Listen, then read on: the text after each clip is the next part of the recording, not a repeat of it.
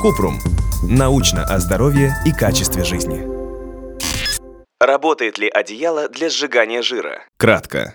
Нам не удалось найти доказательств того, что инфракрасное одеяло, известное также как одеяло для сжигания жира, действительно на это способны. Инфракрасные одеяла работают по принципу сауны, то есть заставляют человека потеть. Вес при таком воздействии, если и снижается, то очень незначительно. В основном за счет потери воды, а не жировой ткани. У инфракрасных одеял может быть иное применение, однако необходимы дальнейшие исследования их эффективности и безопасности. Подробно.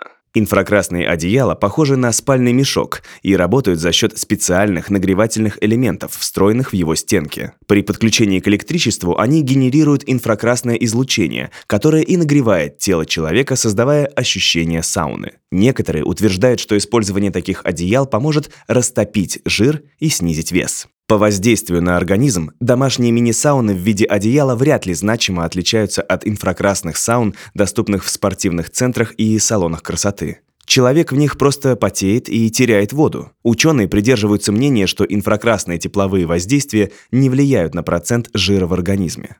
Что на самом деле может помочь избавиться от лишнего веса и улучшить физическую форму? Больше двигаться, пересмотреть свои пищевые привычки и обратиться за помощью к терапевту или диетологу, если желаемого результата не удается добиться самостоятельно. Банально, но действенно. Если одеяло для сжигания жира жир не сжигает, значит оно совсем бесполезно? Не совсем. Существуют исследования, которые демонстрируют полезные эффекты инфракрасных воздействий на организм человека. Они, например, уменьшают боль в мышцах после тренировок, снижают выраженность симптомов фибромиалгии и остеоартрита, помогают с иными проблемами костно-мышечного аппарата.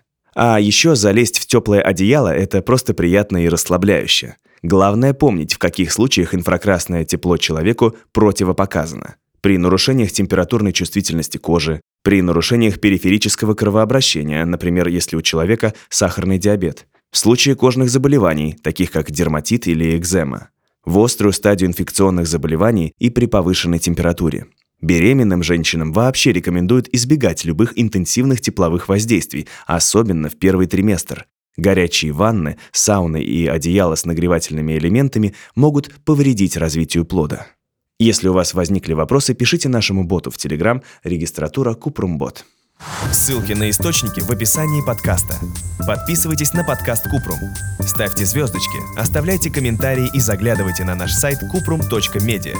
Еще больше проверенной медицины в нашем подкасте «Без шапки».